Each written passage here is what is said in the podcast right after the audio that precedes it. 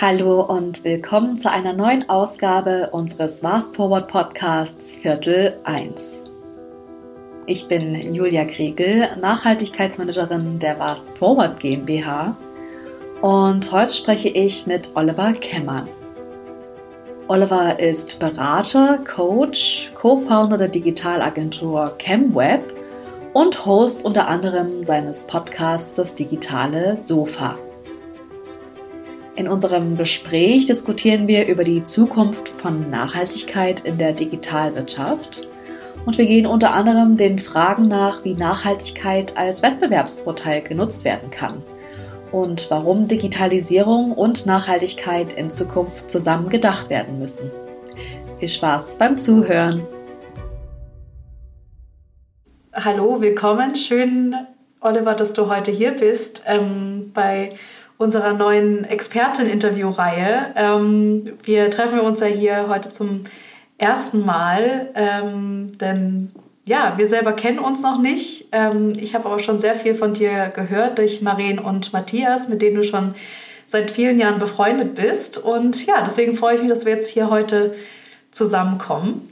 Ja, ich stelle dich mal ganz kurz vor. Ähm, du bist Gründer einer Innovationsagentur und hast dich auch schon viel mit dem Thema Nachhaltigkeit ähm, im Unternehmen beschäftigt.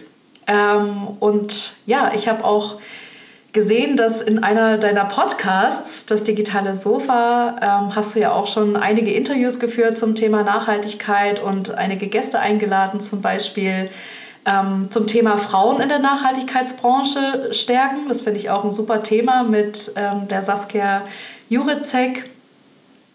Ähm, du bist außerdem Aufsichtsrat der Syntro, einer Genossenschaft für nachhaltiges Wirtschaften und engagierst dich auch neben deiner Arbeit viel ehrenamtlich. Ähm, du leitest zum Beispiel den Digitalberat der Stadt Mainz und den Digitalaustausch der IHK. Und als systematischer Coach und Unternehmensberater begleitest du auch Startups in dem Bereich Nachhaltigkeit, wie zum Beispiel das Mainzer Startup Lade, die Lösung zur Energiewende durch bidirektionales Laden von E-Autos entwickeln. Ähm, das klingt super spannend alles und super beeindruckend, was du machst. Und ähm, ja, habe ich noch irgendwas vergessen, was du noch erwähnen möchtest? Ja, ja. Tatsächlich habe ich auch mal ein Startup zum Thema nachhaltige Tierhaltung gegründet mit einem Freund. Aha. Aber da muss man sagen, es hat nicht funktioniert. Ja. Ja, das ist ja auch auf jeden Fall ein Thema, was man beachten muss, ne? weil Tiere ähm, ja auch wahrscheinlich viel CO2 frei, ähm, freisetzen. Ich weiß es nicht, ähm, was da, wie da die Bilanz ist. Oder ist das, war das auf das Futter fokussiert? Oder Nee, eigentlich auf alles. Ne? Ja, aber das genau, was du sagst. Also zum Beispiel ein Hund, also wir haben uns auf Haustiere jetzt irgendwie konzentriert damals und festgestellt, ja. dass ein Hund ungefähr ein Drittel sozusagen des CO2 ähm, Budgets quasi eines Menschen braucht, wenn man den halt ganz, ganz klassisch mit, mit viel Fleisch und sowas ernährt oder mit Plastikspielzeug und mhm. sowas. Und wenn man da so ein bisschen drauf guckt, dann kann ja, man eigentlich ähm, kann man eigentlich dann eine Menge CO2 einsparen ne? durch zum Beispiel vegane Ernährung von Hunden. Also Hunde kann man vegan ernähren. Ähm, ja. Mhm. Aber wie gesagt, das, dann, das, war dann irgendwie auch so ein, ein E-Commerce-Thema und so. Das war dann echt kompliziert und groß und das habe ich unterschätzt. Und ähm, das äh, versuchen wir jetzt gerade im Prinzip, das, äh, das Startup wieder abzuwickeln. Ja, okay, aber klingt, äh, klingt trotzdem sehr spannend. Für, vor allen Dingen ähm, bei uns im Team sind ja eigentlich alle Ladies Hundebesitzerinnen. Ähm, also kann ich das mal weitergeben. Sehr gerne. ähm, Beratung. Ja, aber bei uns soll es ja heute nicht um äh, Nachhaltigkeit und ähm, Tiere gehen, sondern um Nachhaltigkeit und äh, das Thema Green Data, ähm, was auch sehr spannend ist. Und ja, meine erste Frage da an dich wäre, was, also beziehungsweise auch über das Thema Nachhaltigkeit. Und da wäre meine erste Frage, was verstehst du denn unter dem Thema Nachhaltigkeit auf ganz persönlicher und auf professioneller Ebene, damit wir erstmal so auch in das Thema ein bisschen reinkommen. Wir haben ja jetzt viel darüber gesprochen, was du so machst, aber mich würde halt interessieren, was ähm, ja so da deine persönliche Ansicht auch ist. Äh, wie viel Zeit haben wir? Du ähm. kannst ähm, äh, einfach loslegen. Ich würde sagen, also zehn Minuten äh, maximal. naja, nee, ähm, nee, was ich damit sagen will, ist, ich glaube, das ist ein echt kompliziertes Thema. Ähm, ich glaube, auch jeder Fall, versteht ja. was anderes unter Nachhaltigkeit. Und ähm, also ich glaube, mir ist wichtig, dass, äh, dass man heute Sachen ähm, nur noch lostritt. Also sei es jetzt tatsächlich also jobmäßig, bei uns ist ja viel, wir haben, ne, wir haben auch viel, wir produzieren auch viele Daten, wir verbrauchen Strom.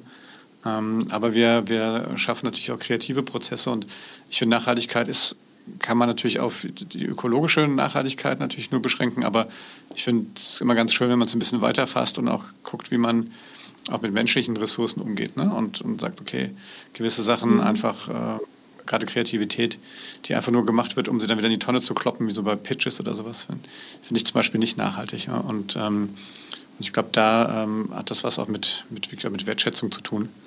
Und ähm, das kann man auf ganz viele Sachen dann eigentlich äh, im, im Jobkontext anwenden. Ja, auf jeden Fall. Und deswegen ähm, möchte ich ja auch heute so ein bisschen über das Thema Digitalisierung und Nachhaltigkeit sprechen, was ja auch oft so ein bisschen als Zwillingstransformation gesehen wird. Ähm, denn ich persönlich finde und wir bei Was Forward finden auch, dass ähm, ja, diese, diese zwei Themen, Nachhaltigkeit und Digitalisierung, ähm, zusammengedacht werden müssen, vor allen Dingen, weil ja die Digitalindustrie sich immer weiterentwickelt. Ähm, wie ist denn deine Meinung da dazu? Siehst du das genauso? Ähm, vor allen Dingen, weil du ja auch im, im Digitalbereich ähm, unterwegs bist. Das sehe ich definitiv genauso. Ich, ich, glaube, gerade heutzutage sind viele, viele Sachen, auch was das Thema Nachhaltigkeit angeht, äh, gar nicht mehr ohne Digitalisierung denkbar oder möglich. Ähm, du hast gerade eben schon gesagt, ne, das ist eine Startup, was ich da so ein bisschen begleite, Lade, ähm, die mhm. eine, quasi eine Wallbox bauen, mit der man sein Auto B und wieder entladen kann. Also die Idee ist nachher, also regenerative Energien in Autos speichern zu können im großen Stil. Ich sage mal, dieses Startup ist, die bauen natürlich auch Wallboxen, aber die sind zu zwei Drittel ist das eine Softwarebude. Ja? Also die mhm. mit künstlicher Intelligenz und äh, und äh, Machine Learning ähm, Sachen dort diese, diese überhaupt solche, solche Prozesse erst möglich machen. Und deswegen glaube ich, kann man, kann man heute ähm, kann man das nicht mehr voneinander trennen. Ich glaube, viele, viele Sachen äh, werden durch Digitalisierung auch äh, erst, erst möglich. Aber man muss natürlich mal aufpassen, ne, dass man dann irgendwie auch nicht unnötig Daten irgendwo erhebt und speichert. Und, oder auch beim Thema Blockchain, was sicherlich eine richtig coole Idee ist, um, um Teilhabe zu generieren ähm, im Netz, wenn wir über Web 3 reden. Auf der anderen Seite habe ich natürlich auch dort Prozesse, die extrem energiekonsumierend sind. Also gibt es ja immer beide, beide Schneiden, Seiten des Schwerts quasi. Und, ähm, aber man kann sie, glaube ich, nicht mehr auseinanderdenken. Ja, auf jeden Fall. Also wir sehen da ja auch, ähm, dass man einen super großen Impact generieren kann, wenn man wirklich mal schaut, auf seine internen Prozesse schaut und ähm, wie man die optimieren kann. Ähm, selbst die Kamera mal auszuschalten, bringt ja schon super viel. Gehe ich auch gleich nochmal drauf ein.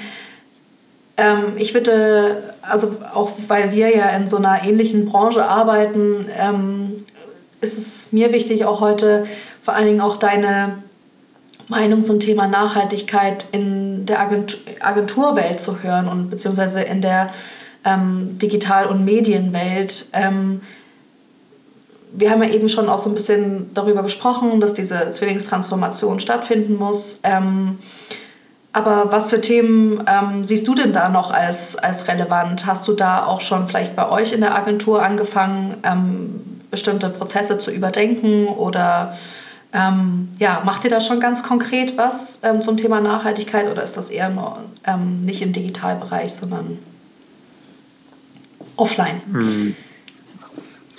Ja, offline, offline auch. Also wir haben zum Beispiel die, die Fahrzeuge, die wir noch brauchen, stellen wir alle auf, auf zum Beispiel auf E-Mobilität um. Äh, ähm, wir haben aber auch, ähm, auch, wirklich ganz klassisch vor, vor ein paar Jahren angefangen, unser äh, so ein papierloses Büro einzurichten. Das heißt, wir haben eine komplett zentrale oder wirklich fast papierfreie Bürohaltung ähm, entwickelt, also mit entsprechenden Dokumentenmanagementsystemen.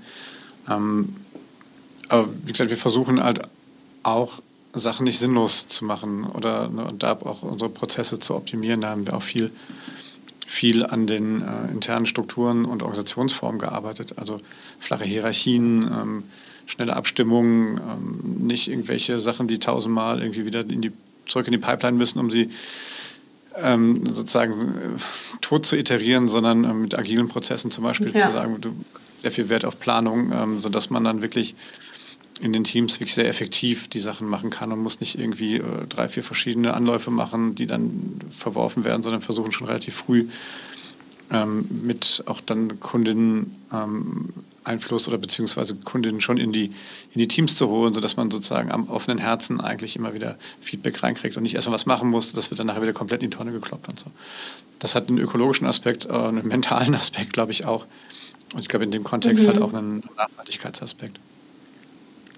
Ja, ich meine, die soziale Nachhaltigkeit ist ja genauso ein wichtiger ähm, ja, Balken in, in der Nachhaltigkeit wie die ökologische oder die ökonomische Nachhaltigkeit. Also ähm, oft wird die auch so ein bisschen, ähm, ich sag mal, vernachlässigt, ne? weil natürlich äh, ist es immer vielleicht auch für viele Unternehmen kann man damit viel mehr zeigen, was man macht mit der ökologischen Nachhaltigkeit, indem man Papier spart oder ähm, die Flotte umstellt. Aber trotzdem, ich finde, diese sozialen Faktoren sind genauso wichtig ähm, wie flache Hierarchien zum Beispiel oder auch das Thema ähm, Diversity ist ja auch genauso ähm, wichtig zu betrachten.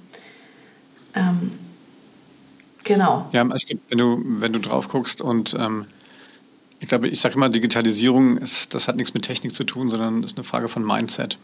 Also wenn ich ich ja. finde immer eine, eine, eine, technische Möglichkeit, irgendwas zu machen, aber ähm, mich, ähm, mich darauf einzulassen, Sachen zu verändern, auch radikal zu verändern, ähm, dann brauche ich, dann ich das richtige Mindset. Ich brauche aber auch eine Organisationsstruktur, die das kann. Und das Gleiche gilt für mich für das ganze Thema Nachhaltigkeit. Also wenn ich wirklich versuchen will, nachhaltig zu werden, dann muss ich alte äh, Strickmuster muss ich aufbrechen, alte Muster muss ich brechen und da brauche ich den gleichen Mut oder den gleiche, das gleiche Mindset wie bei Digitalisierung. Deswegen mit einer Zwillingstransformation, da wieder das Wort zu bemühen. Ich glaube, das sind tatsächlich Geschwister, die beiden, ja, ähm, die, ähm, mhm. die von den Menschen, die damit umgehen müssen, immer oder verlangen, dass sie sich teilweise sehr radikal verändern. Also was auch ihre Erwartungen angeht, was ihre Gewohnheiten angeht, ne, was auch tatsächlich vielleicht auch Bequemlichkeit ähm, oder Sachen, die man schon wirklich sehr lange gemacht hat, angeht. Also man muss dann schon wirklich das wollen. Ja. Und ähm, Mhm. Ja, Abstand. Ja, und das ähm,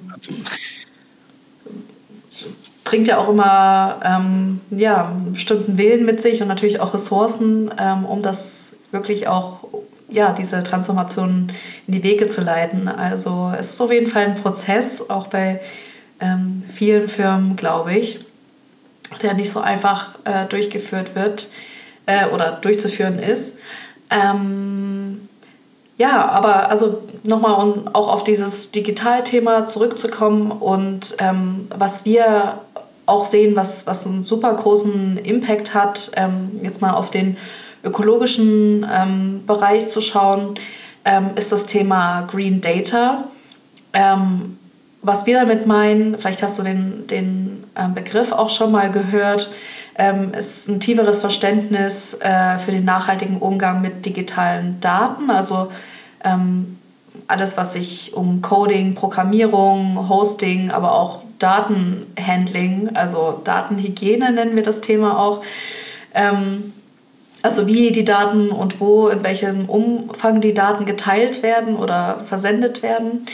Ähm, denkst du, dass dieses Thema Green Data einen größeren Stellenwert in Zukunft in Agenturen vor allen Dingen ähm, einnehmen wird? Oder glaubst du, dass das nicht so einen großen Stellenwert einnehmen wird, ähm, weil man nicht genug bewirken kann oder ähm, weil es da einfach andere Bereiche gibt? Das würde mich interessieren, was du dazu ähm, sagst oder was du darüber denkst.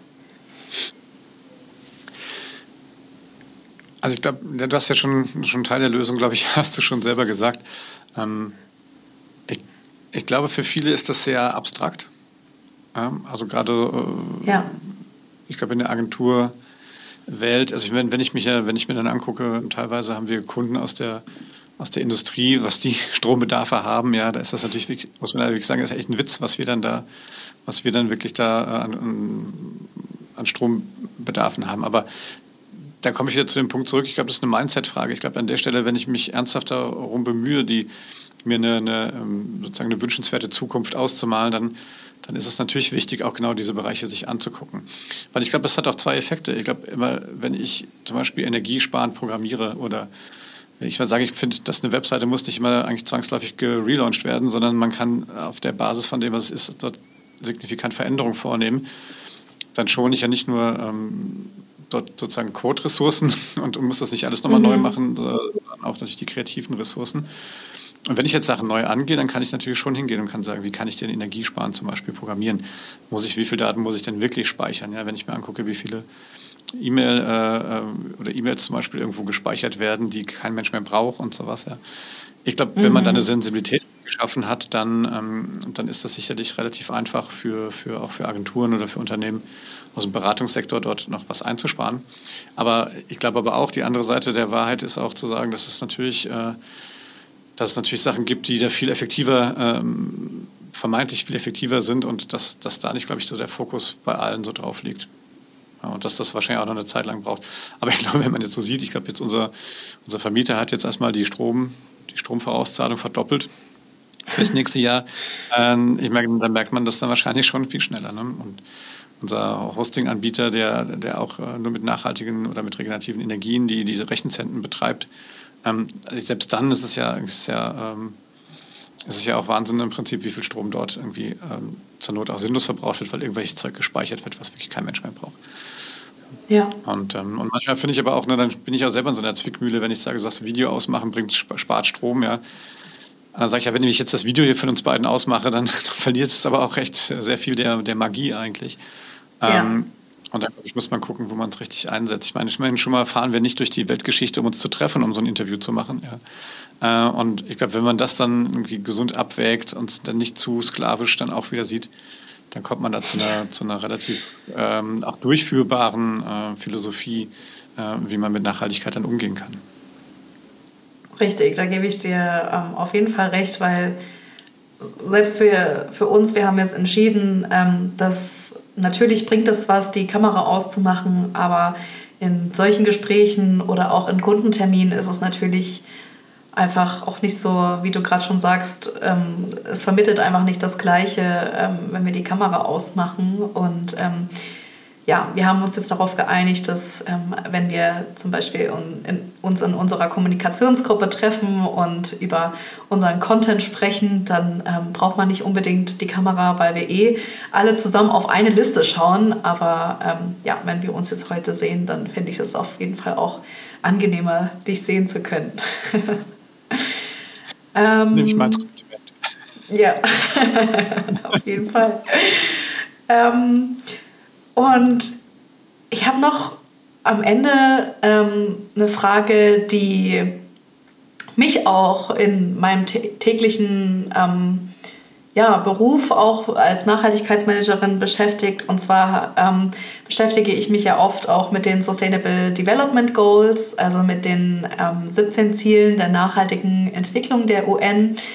Und ähm, was uns aufgefallen ist und was tatsächlich auch einer ähm, ja, Firma aufgefallen ist, die wir ähm, per Zufall kennengelernt haben, ist, dass die 17 Ziele das Thema, also die digitalen Aspekte ähm, überhaupt nicht berücksichtigen im Hinblick auf das Thema Nachhaltigkeit.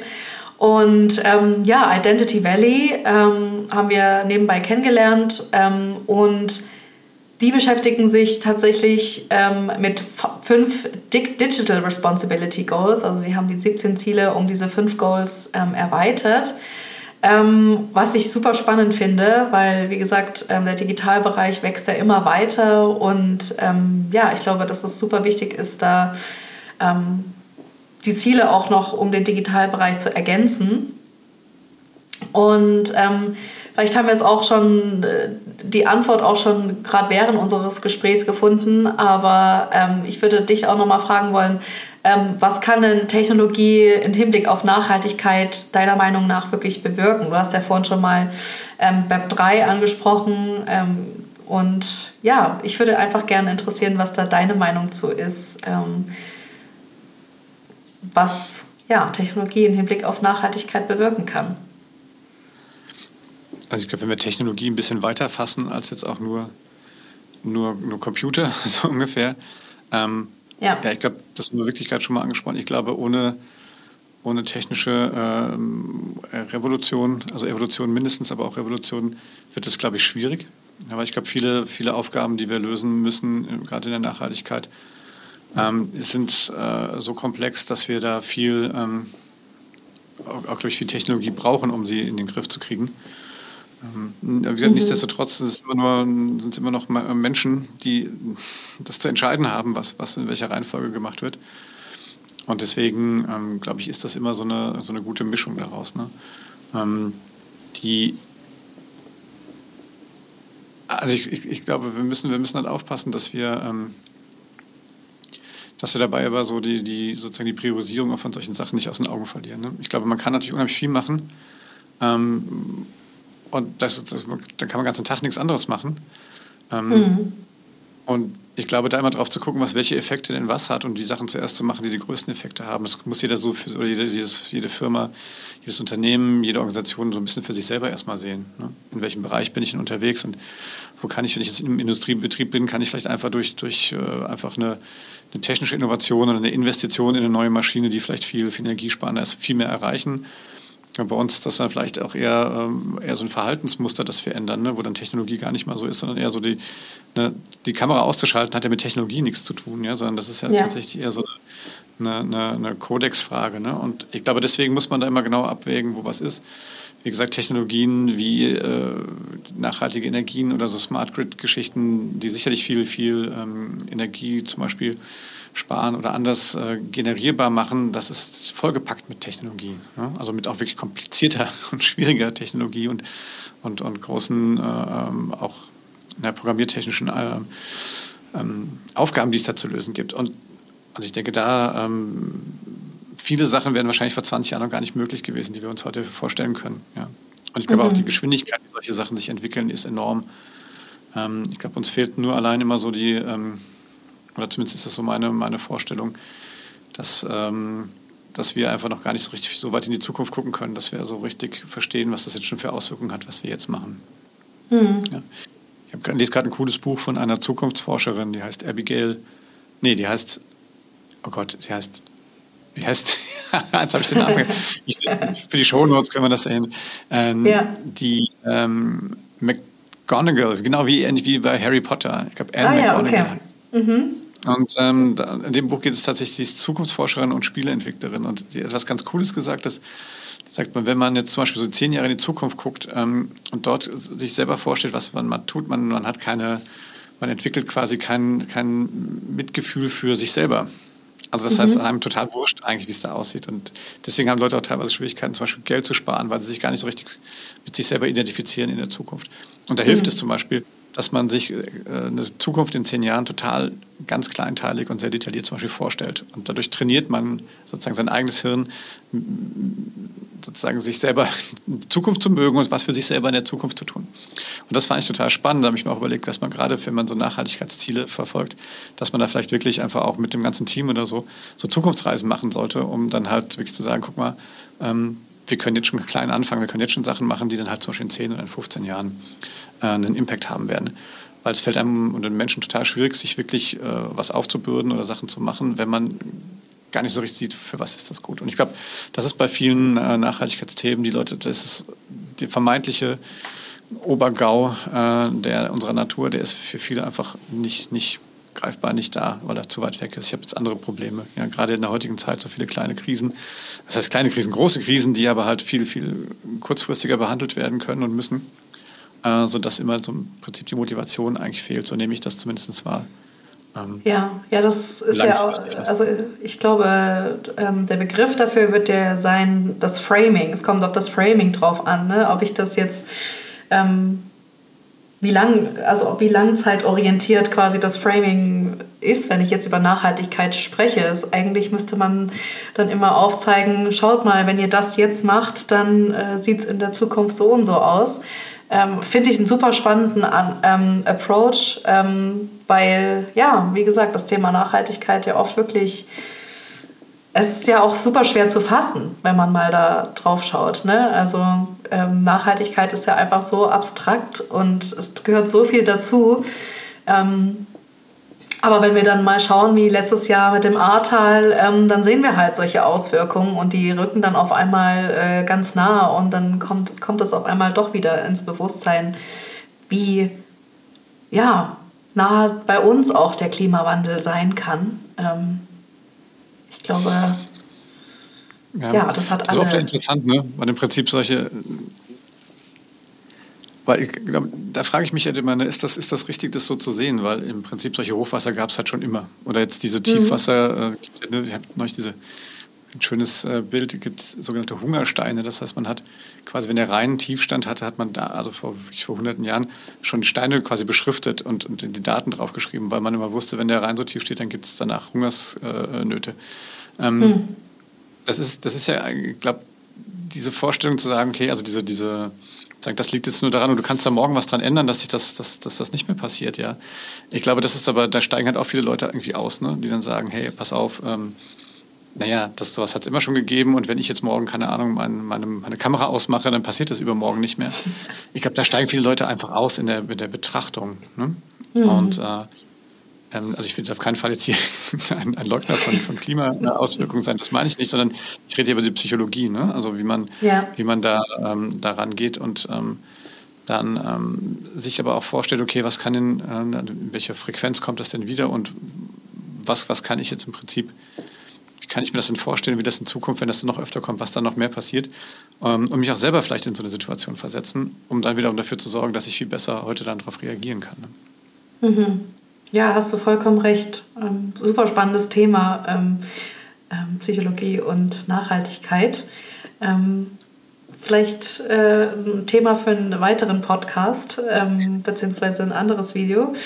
Ähm, ich würde auch sagen, wir, ich komme langsam zum, zum Schluss äh, des, der Aufnahme, aber am Ende unserer Videos, beziehungsweise unser Interviews stellen wir noch eine Frage. Und zwar, unser Leitspruch ist ja, we do not just compensate. Vielleicht hast du den auch schon mal ähm, gesehen auf unserer Bar Screen Seite.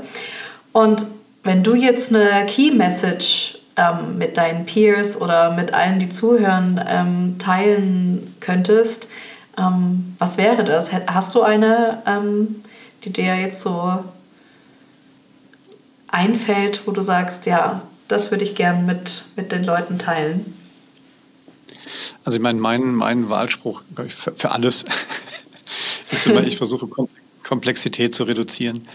Ähm, aber ich glaube, wenn die, wenn die Sachen zu kompliziert sind und wenn sie zu komplex sind und wenn man nicht das Gefühl hat, dass man irgendwie auch mit kleinen Schritten was erreichen kann, dann fangen die Leute nicht an.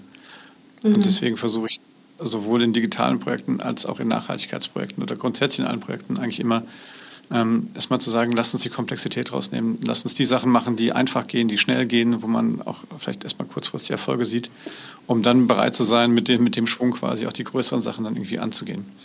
Und äh, deswegen glaube ich, ist es wichtig, dass man über so Sachen, so wie du es gerade machst, dass man über sowas spricht, dass man einfach wirklich anfängt.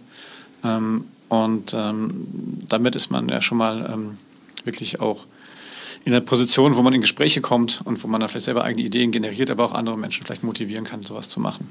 Und je weniger komplex sowas ist, ähm, glaube ich, umso einfacher fällt es dann allen. Deswegen sage ich mal, reduziert Komplexität, macht es nicht so schwierig, äh, sondern äh, oder macht es nicht so kompliziert, sondern versucht einfach einfache kleine Schritte zu machen. Ja, das finde ich super. Das ist ein tolles Ende. Ähm, vielen Dank, Oliver, dass du da warst. Und ja. ja, ich bedanke mich auch. Vielen Dank.